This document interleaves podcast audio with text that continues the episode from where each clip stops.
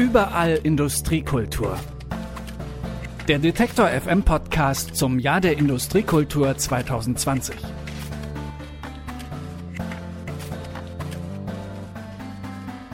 Hi und hallo zusammen zu einer weiteren Folge von Überall Industriekultur. Mein Name ist Stefan Ziegert und dieser Podcast ist in Zusammenarbeit mit der Kulturstiftung des Freistaates Sachsen entstanden. Industriebauten, die können an sich von ihrer Architektur her schon sehr kunstvoll sein oder auch das, was dort in diesen Produktionsstätten geschaffen wurde. In dieser Folge will ich eine zweite Ebene vorstellen, und zwar Beispiele, wo Industriebauten und ihre Geschichte als Grundlage dienen oder sozusagen als Arbeitsfläche für Kunst. Deshalb trägt diese Folge die Überschrift Kunst am Industriebau. Und es geht um eine große, futuristisch anmutende Kugel aus dunklem Glas und weißem Beton, die ein bisschen wie ein riesiger Schneeball aussieht. Und es geht um eine etwas andere Kunstausstellung, die jedes Jahr nicht nur tausende Besucher anzieht, sondern es immer wieder hinbekommt, dass Künstlerinnen und Künstler aus aller Welt hier mitmachen und dabei auf ihre Gage verzichten.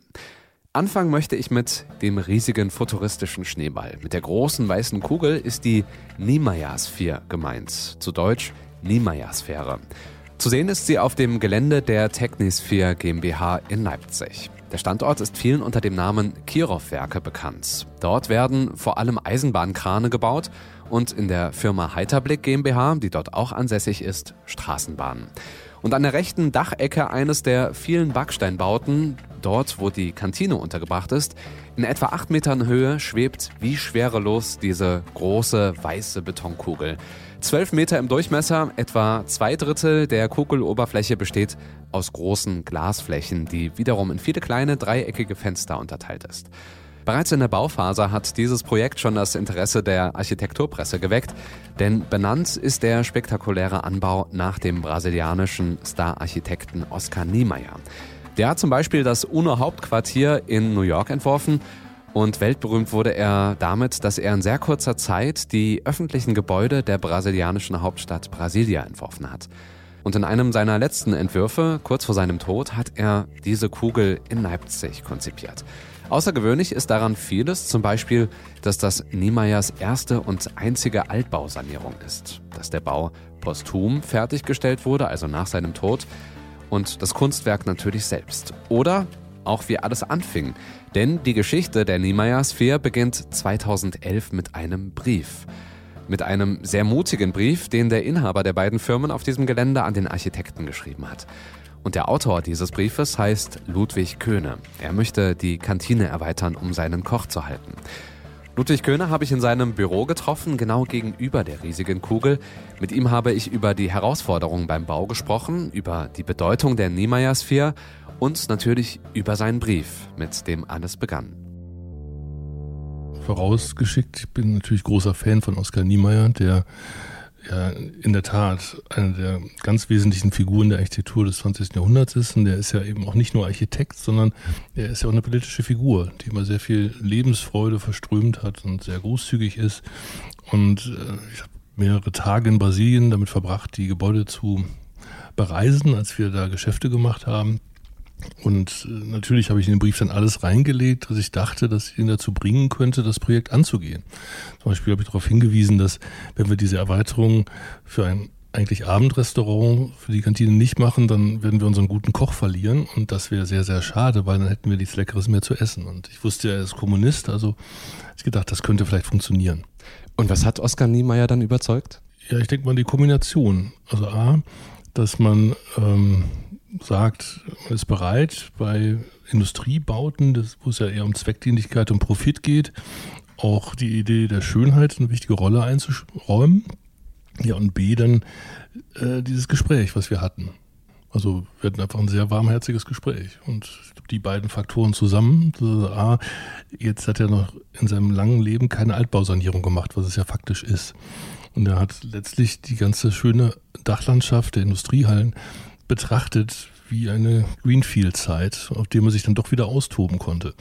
Und da, er hatte oft das Stilmittel des maximalen Kontrastes und hier war es halt rundeckig, alt-neu und äh, sah dann eine künstlerische Chance.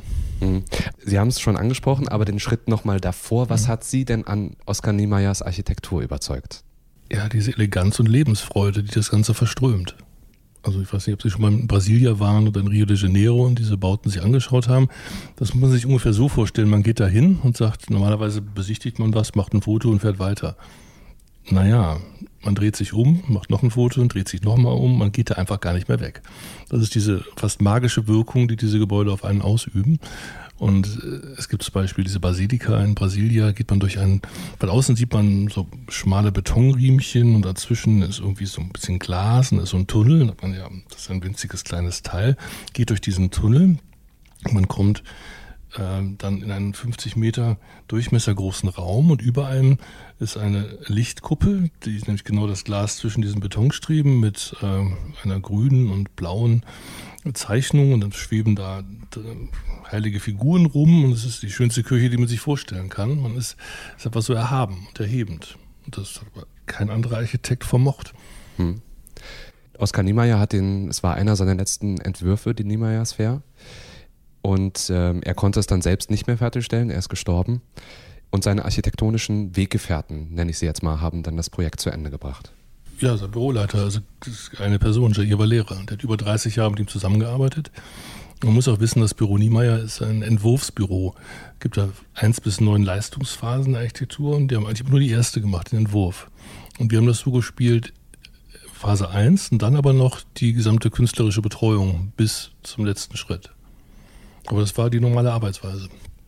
Wenn ich das richtig gelesen habe, waren Sie es, der im Brief vorgeschlagen hat, als Ort die ja, Ecke des Dampfkesselhauses an der Außenfassade. Wie kamen Sie darauf? Na gut, das ist ja irgendwie einfach. Also in dem Dampfkesselhaus ist ja die Kantine, da ist ja die Küche. Man will ja keine zweite Küche bauen. Man braucht ja nur einen interessanten Raum als Erweiterung für die bestehende Küche. Und da das in dem Gebäude schon drin war, ist das naheliegende, das Dach zu nutzen. Aber ich hätte jetzt nicht diese Ecke da gedacht, sonst hätte auch mitten auf dem Dach sein können. Einfach nur auf dem Dach, da hat man kurze Wege zur Küche. Das war die Idee. Vorher oder wissen Sie das, gab es auch andere Überlegungen als diese Kugel? Also, sagen wir so, ich musste ja was tun. Irgendein Restaurant musste ich ja machen, um den Koch zu halten. Und ähm, ich hätte nie damit gerechnet, dass so eine Kugelidee kommt. Ich war selber extrem überrascht und auch nicht unbedingt erfreut, weil man auf den ersten Blick schon erkennen kann, dass so eine Kugel ja sehr viele technische Themen mit sich bringt und auch nicht ganz günstig sein wird. Und jetzt und heute? Na gut, das ist ja kein Kritikpunkt. Das ist ja eher so, das ist ja so, wie es ist. Ja, man hat dann diesen Entwurf und hat die Möglichkeit, äh, ein, wie ich finde, herausragendes Kulturdenkmal zu schaffen. Und da muss man sich dem stellen, wenn man es realisieren will. Man kann ja keine halben Sachen machen. Und Wertung, das kann man ja auch sowieso noch gar nicht abgeben, weil Gebäude kann man eigentlich erst 20 Jahre nach der Errichtung bewerten. Weil die müssen ja dann auch im Leben sich bewähren. Hm. Es sind einige Jahre vergangen, bis das Projekt fertiggestellt wurde. Wie war dieser Weg von der Initialzündung bis zur Fertigstellung? Mit Höhen und Tiefen. Ich weiß, es, es sind viele Jahre. Ja, das ist eine sehr lange Geschichte. Also erstmal braucht man ja dann ein Team von Experten, die sowas überhaupt umsetzen können. Also braucht einen sehr guten Statiker, dann braucht man Klimatechniker und dann musst du, dass die Skizze muss dann umgesetzt werden in Entwurfsarchitektur. Und dann der eigentlich noch viel schwierigere Schritt war, Firmen zu finden, die das bauen konnten. Weil es ist ja sehr viel handwerkliches Geschick notwendig, um Beton so einzuschalen, dass eine perfekte Kugel entsteht. Und wir haben zwei Jahre lang allein gebraucht, nur um eine Firma zu finden, die sich das zugetraut hat und die wir auch bezahlen konnten. Ähm, dann war es so, dass die Kugel hat ja einen extrem hohen Glasanteil in den Himmelsrichtungen Ost, Süd und West. Sprich, wir nehmen eigentlich fast die gesamte Sonne mit, haben aber, da es eine Kugelform ist, keine Verschattungsmöglichkeit. Und das war immer die Krux, deswegen haben wir auch ewig gezögert, sollen wir, sollen wir nicht, weil wir hatten keine richtige Lösung für die Verschattung. Und äh, die jetzt gefundene Lösung ist eine, die auch sich in den letzten drei Jahren überhaupt erst abgezeichnet hat. Und zwar haben wir schaltbares Glas mit Flüssigkristallen, was man von 50 auf 2% Lichtdurchlass schalten kann. Das ist eine absolute Neuentwicklung. Und erst als wir absehen konnten, das könnte man kriegen, haben wir angefangen zu bauen. Also viele Hürden erstmal. Ja, ich sag ja, als diese Kugel als Entwurf kam, dachte ich, ja, ist ja toll, super schick, aber kann man eigentlich gar nicht bauen. Ja. Man kommt auf dieses Werksgelände und sieht von weitem, also ich bin vorhin die Spinnereistraße, so heißt sie hier, weil äh, nebendran auch die Baumwollspinnerei liegt. Ähm, man fährt diese Straße also lang und man sieht von weitem diese Kugel, wie sie sich an der Fassade abhebt. Welchen Impuls erhoffen Sie sich für die Werksmitarbeiter? Ähm, also für die Werksmitarbeiter, denke ich, ist es erstmal ein ganz großes Symbol für unsere Weltoffenheit. Weil es ist ja jetzt ein brasilianischer Architekt, der global gebaut hat, der weltweit bekannt ist. Und dass wir einfach uns sehen als Teil der internationalen Gemeinschaft und auch sehr tolerant sind. Unsere Kunden kommen aus aller Welt. Also Kirov Eisenbahnkran und Transporter sind auf allen fünf Kontinenten vertreten. Und wir haben eigentlich immer die Welt zu Gast gehabt in den letzten 25 Jahren. Und da ist das das richtige Art von Symbol, dass man eben gerade in Zeiten wie heute nicht versucht, Mauern um sich herum zu bauen, sondern Offenheit zu leben. Und es wird auch so sein, wir werden als nächsten Schritt die Werksmauern sozusagen entfernen, wir werden den Schlagbaum entfernen, wir werden all diese Sicherheitsmaßnahmen viel tiefer ins Werk reinlegen und den Werks, die Werksecke stadtseitig zum Teil der Stadt machen. Und außerdem bedeutet das Gebäude ja nicht nur eben diese Offenheit, sondern eben auch, dass äh, wir für technische Höchstleistungen stehen. Wollte ich gerade ansprechen, weil Sie haben ja schon gesagt, wie schwierig es war, dieses Projekt umzusetzen und dass man erstmal da steht und sagt, ist schön, aber wir wissen nicht, wie das umzusetzen ist. Ist das auch der Impuls, den Sie mitgeben wollen, wir können das Unfassbare schaffen? Ja, exakt. Besser könnte ich es gar nicht ausdrücken, als Sie es gesagt haben, weil ich meine, jeder Kunde, der bei uns was bestellt, was es vielleicht noch gar nicht gibt, muss sich ja fragen, können die das überhaupt? Aber wenn die das Ding da hingekriegt haben, ist das Vertrauen vielleicht schon mal da. Und für die Mitarbeiter heißt das, das haben wir hingekriegt. Das wächst das Selbstbewusstsein und auch der Anspruch an sich selber, äh, solche Herausforderungen anzunehmen und dann auch sauber abzuarbeiten. Hier auf dem Werksgelände gibt es auch eine Kunsthalle, die Halle 9.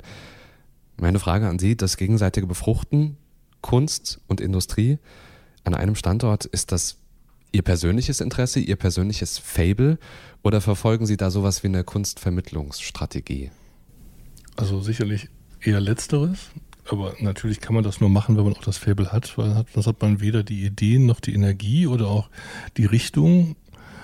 Ähm, also diese Kunsthalle 9 wäre ohne die Niemeyer-Kugel gar nicht denkbar, weil A ist die Niemeyer-Kugel natürlich der Anziehungspunkt, ja, und B ist es ja auch ein Kunstwerk.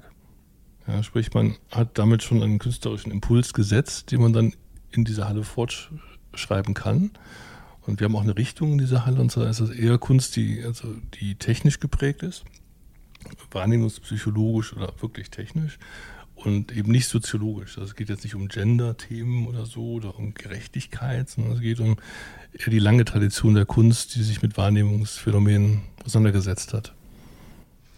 Und hier auf Ihrem Werksgelände bei den Mitarbeitern, bei Ihren Firmen, sehen Sie da Wechselbeziehungen auch? Also auf der einen Seite, wie beeinflusst die Kunst die Produktion auch? Und auf der anderen Seite hat die Produktion auch ihre Kunst oder ihr Kunstverständnis beeinflusst.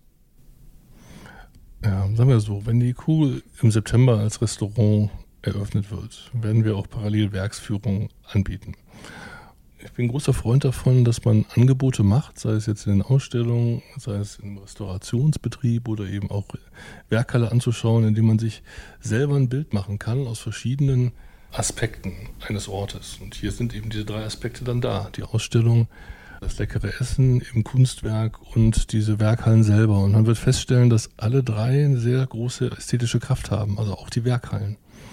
Und äh, in der heutigen Zeit ist es ja ganz oft so, dass 80 Prozent der Zeit wird während der Arbeitszeit zumindest vom Bildschirm verbracht und man wird irgendwie ein bisschen mit der Maus geschoben und man guckt sich irgendwelche Bildchen an, aber es ist alles nicht zum Anfassen.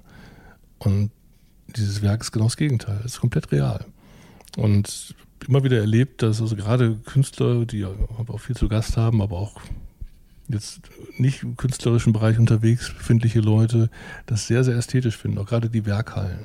Und das zu sehen, also dass Leute erleben können, ah, da gibt es eine Beziehung und sich das selbst quasi erlaufen, das finde ich das Spannende. Der Unternehmer Ludwig Köhne war das, der die Niemeyer Sphere möglich gemacht hat. Ein ziemlich außergewöhnliches und spektakuläres Wahrzeichen, das natürlich auch dem Unternehmen in Leipzig viel Aufmerksamkeit verschafft. Ab heute übrigens, also dem Tag, an dem auch dieser Podcast veröffentlicht wird, dem 30. September, hat das Restaurant in der Niemeyers 4 geöffnet. Jeden Mittwoch wird es dort zunächst ein Abendbuffet geben. Aktuelle Infos dazu findet ihr unter technis4.de. Kunst am Industriebau bzw. auch im Industriebau entsteht seit vielen Jahren immer wieder aufs Neue bei der E-Book dem Festival für urbane Kunst. Das hat bisher immer in Sachsen stattgefunden, ist aber überregional bekannt. Jedes Jahr wird bei dem Festival eine alte Industriebrache innerhalb kurzer Zeit von vielen Künstlerinnen und Künstlern umgestaltet. Mit Malerei, Graffiti, Installationen oder auch Illustrationen. Und daher kommt auch der Name E-Book. Das steht für Industriebrachenumgestaltung. Ich habe mich mit Clara Zeitz von der E-Book getroffen und von ihr wollte ich wissen, was den Reiz der E-Book ausmacht, was die Künstlerinnen und Künstler jedes Jahr motiviert, dort ohne Gage mitzumachen und natürlich, wie alles anfing. Und eines kann ich schon vorab verraten, die E-Book vergrößert sich. Angefangen hat es, indem Tasso damals beziehungsweise ähm, einige Künstler eine Brache zur Verfügung ähm, gestellt bekommen haben in Merane, die zum Abriss freigegeben worden war und dort Kunst gemacht haben und dann im Jahr darauf gesagt haben, oh, eigentlich war das so schön, das wollen wir wieder machen. Also das ging erstmal aus einem Freundes- oder kreativen Anspruch heraus und hat sich dann über die Jahre zu etwas ganz Großem entwickelt. Da ist ein ganz großes Team, was dahinter steckt, hinter der E-Book jedes Jahr, die die E-Book vorbereiten. Und da fängt die Arbeit vermutlich mit der Suche nach dem geeigneten Ort an. Wie kann man sich das genau vorstellen? Wie läuft das ab? Mittlerweile ist es so, dass meistens die Städte ähm, auf die E-Book zukommen.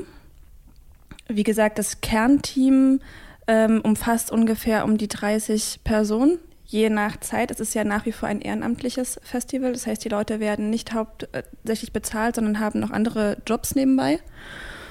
Deswegen ist die Aufteilung der Zeiten immer ein bisschen anders, aber die Suche der Brache beginnt ungefähr anderthalb Jahre vorher. Dann gucken wir uns schon nach einem äh, geeigneten Objekt um, sind mit der Stadt schon im Gespräch, die ja wollen, dass die E-Book auch in die Stadt kommt. Und äh, jetzt zum Beispiel sind wir schon bei den Anträgen und wissen schon, welche Brache es sein wird im Jahr 2021. Also ungefähr anderthalb Jahre vorher. Gehen wir da rein, gucken uns die an, ähm, gucken uns die Wände an, den Denkmalschutz, sind mit der Stadt im Gespräch was noch gemacht werden muss, das muss ja auch noch mal dort dann in den Stadtrat und muss dort beschlossen werden. Genau, also anderthalb Jahre vorher die Gespräche mit der Stadt und dann kommt ein Jahr vorher, fangen die, ähm, fängt die Künstlerbetreuung an, sozusagen schon die Künstler ähm, auszuschreiben. Wir haben eine Deadline Ende Januar, das ist dann ein halbes Jahr vorher wo ähm, dann der ganze Kurationsprozess noch angeschlossen wird. Und wenn die Städte dann auf euch zukommen, äh, was sagen die genau? Sagen die, wir haben hier eine Industriebrache, die muss eh abgerissen werden oder die wird abgerissen? Ähm, tobt euch doch da nochmal aus oder wie kann man sich das vorstellen? Nee, in erster Linie wollen die erstmal das Kunstfestival E-Book bei sich haben, ja. weil das ja ähm, so in solch einer Form gar nicht existiert. Das heißt, ähm, und auch schon gar nicht im sächsischen Raum. Das heißt, die wollen erstmal natürlich, dass ähm, Menschen ähm, vor Ort da sind und dieses Festival ausrichten. Und dann kommt dazu, dass sie eine Brache haben und uns mehrere Brachen anbieten, auch immer in einer Stadt. Und sagen, okay, also äh, hier ist die, sind die Eigentumsverhältnisse noch nicht äh, ganz geklärt oder das gehört der Stadt. Manchmal sind es ja auch private Eigentümer. Jetzt zum Beispiel ist es ein privater Eigentümer. Die bieten uns dann verschiedene Brachen an und wir suchen uns unter diesen Brachen eine aus, die für uns passt. Ja.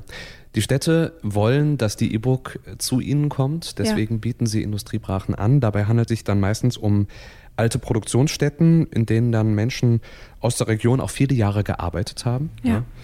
Und äh, das Gebäude quasi verfallen sehen, muss man ja leider sagen. Wie haben Sie das Feedback der Menschen vor Ort bisher erlebt? Das ist ganz unterschiedlich, aber wahnsinnig spannend. Die E-Book ist ja mittlerweile für drei Standpfeiler bekannt. Das eine ist das Kunstfestival, die Kunst, die Künstler, die aus der ganzen Welt anreisen. Das zweite ist die historische Aufarbeitung einer Brache im regionalen Kontext mit den alten und ehemaligen Mitarbeitern.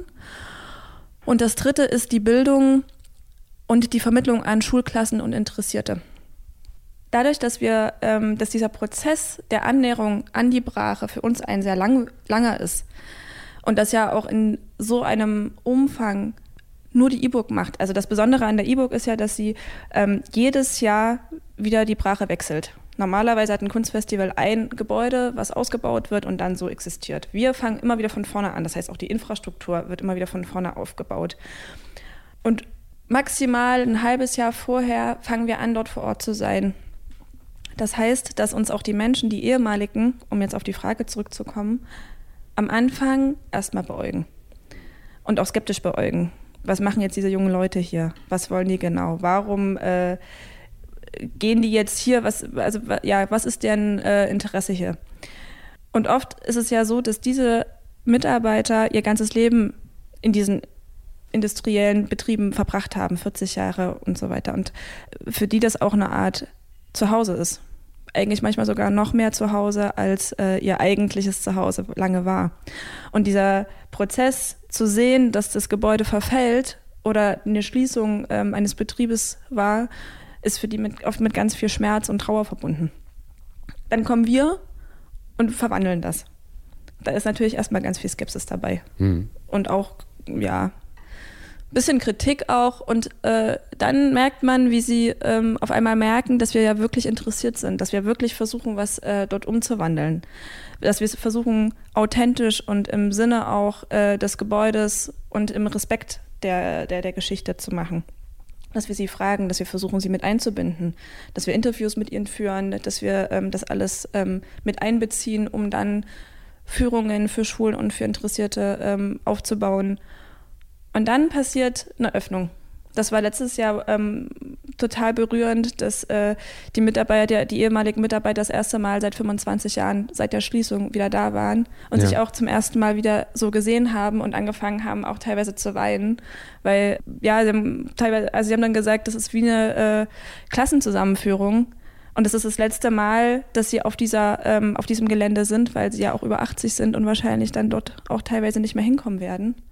Also es ist, da passieren auch total berührende Momente. Ja, und passiert dann auch oder geschieht dann so ein Austausch auch, dass die dann nochmal sagen, dass die, was weiß ich, aus dem Nähkästchen plaudern und ja. nochmal über die Produktionsstätte sprechen, wie das damals war, dass man da quasi miteinander kommuniziert, miteinander ins Gespräch kommt? Ja, also wir fusionieren das natürlich auch. Das heißt, wir ähm, haben äh, einzelne Leute im Team, die genau dafür ja auch ein Ohr haben und äh, sich mit den Mitarbeitern dann treffen und Gespräche führen und Fragen stellen, um das dann mit ähm, Bildern ähm, zu untermauern. Wir fragen aus den Archiven zum Beispiel auch alte Bilder an und interessieren uns für die Geschichten und nehmen das dann mit rein, um die historische Aufarbeitung verantwortungsbewusst auch umzusetzen.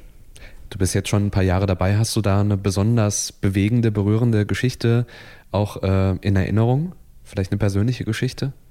Sind, für mich sind zwei ähm, besonders greifbar. Das eine ist, dass äh, letztes Jahr in Reichenbach das ähm, Bahnbetriebswerk 1999 geschlossen wurde und das Bahnbetriebswerk natürlich von Männern dominiert wurde. Es gab aber eine Frau, die in der Verwaltung gearbeitet hat und ähm, die war das allererste Mal dann wieder da und hat seit der Schließung ähm, diese ganze Männerschar wiedergesehen und ähm, sofort angefangen zu weinen, weil es für sie damals wirklich ein Zuhause war und sie dieses Zuhause nie wieder so gefunden hat seit 1999. Und dann äh, ganz viel erzählt hat. Das war für mich unheimlich berührend. Und das andere war der Tischler letztes Jahr, der über 80 war, kaum noch richtig laufen konnte, aber unbedingt nochmal ganz zum Ende der Brache gehen wollte, um seine alte Tischlereiwerkstatt nochmal zu sehen. Und ähm, ja, wir ihn dann fast da, ähm, also fest gestützt haben, um damit er überhaupt dorthin gehen konnte. Ja. Und äh, das war auch das letzte Mal, dass er dort war, hat er auch so gesagt, wird nie wieder dorthin gehen. Was macht das mit dem Team äh, der E-Book, wenn sie sowas erleben? Ja, es ist unheimlich berührend, weil wir ja auch merken, dass wir damit auch Menschen erreichen. Nicht nur die Besucher, die ähm, für die Wochenenden dann da sind, sondern dass wir auch ein Teil der Geschichte vor Ort sind und diese Brachen auch verwandeln, aber gemeinsam mit den Menschen und auch da was anstoßen im ähm, regionalen Kontext. Ja, ja. Was natürlich total schön ist, auch für uns das zu sehen. Bei der E-Book entsteht Kunst, deshalb lass uns mal über die Künstler und Künstlerinnen sprechen. Die kommen ja aus aller Welt. Ja? Und soweit ich weiß, auch ohne Gage. Was ist deren Motivation? Ja, die kommen ohne Gage, genau. Also ähm, sowohl die, das Team der E-Book, was ähm, bis zu 150 Menschen normalerweise umfasst dann äh, zu Stoßzeiten, als auch die Künstler werden nicht bezahlt. Ähm, das, was sie uns immer wieder als Feedback geben, ist, dass äh, sie nirgendwo anders so einen Freiraum haben sowohl mit Materialien zu experimentieren, als auch mit, ähm, mit der Geschichte, mit der Brache selber, mit ihren eigenen Kunststilen. Also Maler, die normalerweise als Maler oder Illustratoren arbeiten, haben äh, bei uns schon mit Holz Skulpturen gebaut. Oder andersrum, äh, die normalerweise ähm, Skulpturen machen, fangen auf einmal an, ähm, an die Wände zu malen, weil sie sich ja auch von dem Ort inspirieren lassen. Es ist ja an sich erstmal gar nichts da. Das heißt, es gibt einen Ort, sie bekommen von uns die Geschichte dazu mitgeteilt, aber sie können komplett frei agieren, wie sie etwas bauen, wie sie etwas machen, wie sie ihre eigene Kunst dort umsetzen. Und noch dazu kommt, dass es ein sehr familiäres Ambiente ist. Also wir ähm, leben wir dann auch mit vor Ort auf der Brache mit den Künstlern zusammen. Die schlafen auch dort, ne? Die schlafen auch dort. Wir ja, ja auch. Ja. Also ne, wir, wir alle schlafen dann vor Ort. Es gibt mittlerweile ähm, ein festes Essen, also es gibt äh, feste Mahlzeiten, das heißt, man isst auch zusammen, man hat kleine Meetings zusammen. Das Material, was sie sich vorher bestellt haben, kommt und wird von uns organisiert. Das heißt, sie haben äh, trotzdem können dann arbeiten, aber es ist ein großes Experimentierfeld. Ja. Die Künstlerinnen und Künstler, die bekommen dann Räume zugeordnet oder wählen die sich selber aus? Und wie geschieht da die Verknüpfung mit der Geschichte dieses Ortes oder dieses Raumes dann? Das ist unterschiedlich, ob, der, ob die Geschichte dazu bekannt ist oder nicht. Weil wir recherchieren vorher mit Hilfe von ehemaligen oder Archiven oder Büchern die Geschichte ähm, und geben die dann den Künstlern mit an die Hand. Sie lassen sich natürlich aber auch von ähm, Schildern, die noch da hängen, Namensschildern, also inspirieren. Wenn wir wissen, was genau dieses Gebäude mal war oder was genau in diesem Raum stattgefunden hat, hat dann geben wir ihnen das mit, aber das ist nicht immer der Fall. Also manchmal ähm, haben sie dann auch einfach einen Raum und machen dabei selber, machen daraus selber was. Es entstehen ja auch Kooperationen vor Ort. Das heißt, wir hatten es auch schon, dass ähm, verschiedene Künstler vor Ort entschieden haben, Räume zusammen zu gestalten und gemeinsame ähm, Kunstwerke zu schaffen. Die Kunst an sich dort existiert dann ja oft nur für einen kurzen Moment. Ja. Nämlich dann, wenn die Gebäude wieder abgerissen werden, ist ja im Prinzip alles erstmal vorbei. Ist das auch Teil des Konzepts äh, oder des Erfolgs, weil die Kunstwerke dann wirklich auf eine gewisse Art und Weise sehr, sehr kostbar sind durch die kurze Lebensdauer? Es ist auf jeden Fall Teil des Konzepts, dass es eine temporäre Ausstellung ist. Also es, äh, diese Kunst wird von dem äh, Ort inspiriert und ist vergänglich, ist nur in dem Moment so, wie sie ist. Ich glaube, genau das macht auch ein bisschen das Geheimnis der E-Book aus dass wir jedes Jahr wieder an einem eigenen Ort sind, dass wir jedes Mal von vorne die Infrastruktur neu erarbeiten und dass auch die Kunst nur in dem Moment greifbar ist. Und danach eben auch nicht mehr, nicht mehr vorhanden ist. Also entweder man der Moment oder gar nichts. Ja. Zu E-Book strömen jedes Jahr tausende Menschen. Es sind wirklich sehr, sehr viele Menschen, die dort kommen und schauen sich dann die umgestalteten Industriebrachen an. Was macht die Faszination für die Besucherinnen und Besucher aus? Ich glaube, das ist eine äh, Mischung. Zum einen ähm, die Neugier, in alte Gebäude wieder reinzugehen, die man normalerweise nicht betreten kann. Auch mal einen Blickwinkel ähm, zu bekommen, was alles möglich ist zu verändern. Also wie man auch ähm, Industriebrachen neu ähm, entdecken und neu ähm, umgestalten kann. Künstler, die aus aller Welt kommen und ganz unterschiedlich, sei es mit Paste-Up, mit Illustration, mit äh, Installation, ähm, mit Malerei, mit Graffiti, mit ähm, Upcycling in Räume gehen und äh, Kunstwerk, also die, die Kunstwerke sind ja in, den, in komplette Räume reingebaut teilweise. Das sieht man sonst so nicht. Es ist eben keine Ausstellung, die man irgendwo anders so sehen kann, sondern es ist eine Mischung aus dem Ort und der Kunst, die miteinander verschmilzt. Hm. Bisher hat die E-Book immer in Westsachsen stattgefunden. Wird das in Zukunft auch der Fall sein? Wir diskutieren darüber. Also wir äh, wollen auf jeden Fall ähm, in Sachsen weiterhin bleiben. Wir werden auch das nächste Jahr noch in Sachsen bleiben, aber wir diskutieren darüber, ähm, was es noch für größere Kooperationsmöglichkeiten gibt. Da gibt es auch schon eine in, ähm, Es wird ein zweites Festival im Ruhrpott geben. Das wird, ja, es wird wahrscheinlich in der Zukunft noch größer werden. Ja, ich, kann, also ich kann mich jetzt nicht so weit aus dem Fenster lehnen und irgendwelche Zusagen schon machen. Aber, ja. ja. Okay. Wann wird man das wissen? Nächstes Jahr ist es auf jeden Fall noch in Sachsen. Ja. Und dann im Ruhrpott. Und dann mal sehen. Im Ruhrpott wird es auch schon nächstes Jahr okay, stattfinden. Das heißt, es wird ähm, eine E-Book und eine Ruhrbook geben. Ja, also es bleibt spannend und es wird größer. Klarer Zeit. Vielen Dank für das Interview. Vielen Dank. Ja, da kann man also gespannt sein auf die Ankündigung demnächst und dann schon nächstes Jahr im Rahmen dieses Festivals für urbane Kunst gibt es dann an anderer Stelle Kunst am Industriebau, nämlich bei der Roburg. Damit sind wir auch am Ende dieser Folge. Noch ein kleiner Hinweis. Fotos von der E-Book-Ausgabe in diesem Jahr, die allerdings durch die Corona-Pandemie etwas kleiner ausfallen musste, findet ihr zum Beispiel bei uns auf der Homepage detektor.fm in dem Artikel zu dieser Folge hier. Und da findet ihr auch ein Foto von der Niemeyer Sphere. Außerdem habe ich dort einige Seiten verlinkt, wo nochmal mehr Fotos von diesen Kunstwerken zu sehen sind. Viel Spaß beim Anschauen und wie immer freue ich mich über Feedback. Schreibt das gerne an kontakt.detektor.fm. Und in der nächsten und auch letzten Folge geht es darum, wie sich das Thema Industriekultur als touristisches Zugpferd nutzen lässt. Vielen Dank fürs Zuhören und bis in zwei Wochen. Überall Industriekultur. Der Detektor FM Podcast zum Jahr der Industriekultur 2020.